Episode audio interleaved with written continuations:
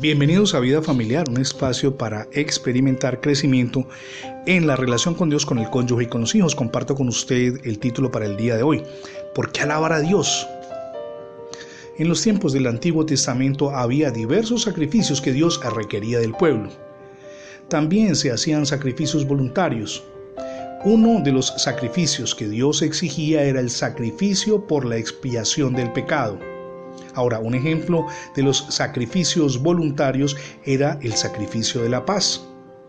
Actualmente ya no ofrecemos sacrificios por el pecado, porque Jesús en la cruz ya hizo el sacrificio que se requería y fue un sacrificio perfecto por todos nosotros para darnos una nueva oportunidad de vida y además es un sacrificio para siempre. En cambio, se nos exhorta a ofrecer constantemente el sacrificio de alabanza a Dios, confesando su nombre. Permítame citar aquí el libro de los Hebreos, capítulo 13, verso 15, que a la letra dice, así que ofrezcamos siempre a Dios por medio de él sacrificio de alabanza, es decir, fruto de labios que confiesan su nombre. Mi amigo y mi amiga, ¿será que la alabanza a Dios es un sacrificio? ¿No es más bien algo que nos place hacer sin ser obligados en absoluto? Pienso que se refiere a la alabanza como un sacrificio, porque la lengua del ser humano es propensa a decirles a los demás, personas que uno dice están a mi alrededor, pueden ser personas amadas, compañeros de trabajo, incluso de la congregación, les decimos cosas que son deshonrosas, crueles y a veces ofensivas.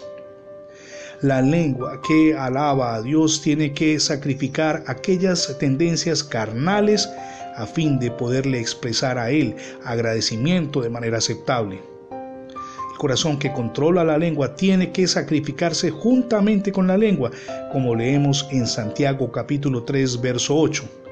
Pero ningún hombre, dice el apóstol, puede domar la lengua, que es un mal que no puede ser refrenado, llena de veneno mortal. Y en Jeremías 17:9 leemos, engañoso es el corazón más que todas las cosas y perverso, ¿quién lo conocerá? Cuando el corazón y la lengua son sacrificados para alabar a Dios constantemente, no queda lugar alguno para que se usen para cualquier otra cosa. Si pudiéramos pasar cada minuto de nuestras vidas y toda la eternidad alabando al Señor por el sacrificio que Él hizo por nosotros, nunca pagaríamos el don de la salvación y de la gracia que nos acompaña siempre. Mi amigo y mi amiga reciba a Jesucristo en su corazón.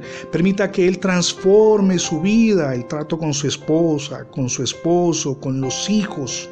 Que sea usted un mejor esposo o esposa, un mejor padre. Es hora de hacerlo.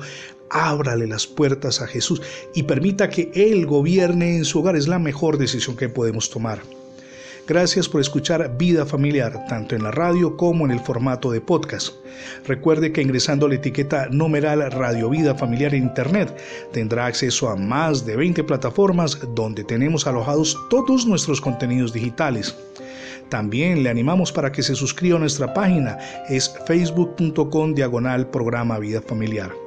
Somos Misión Edificando Familias Sólidas y mi nombre es Fernando Alexis Jiménez. Dios les bendiga hoy rica y abundante.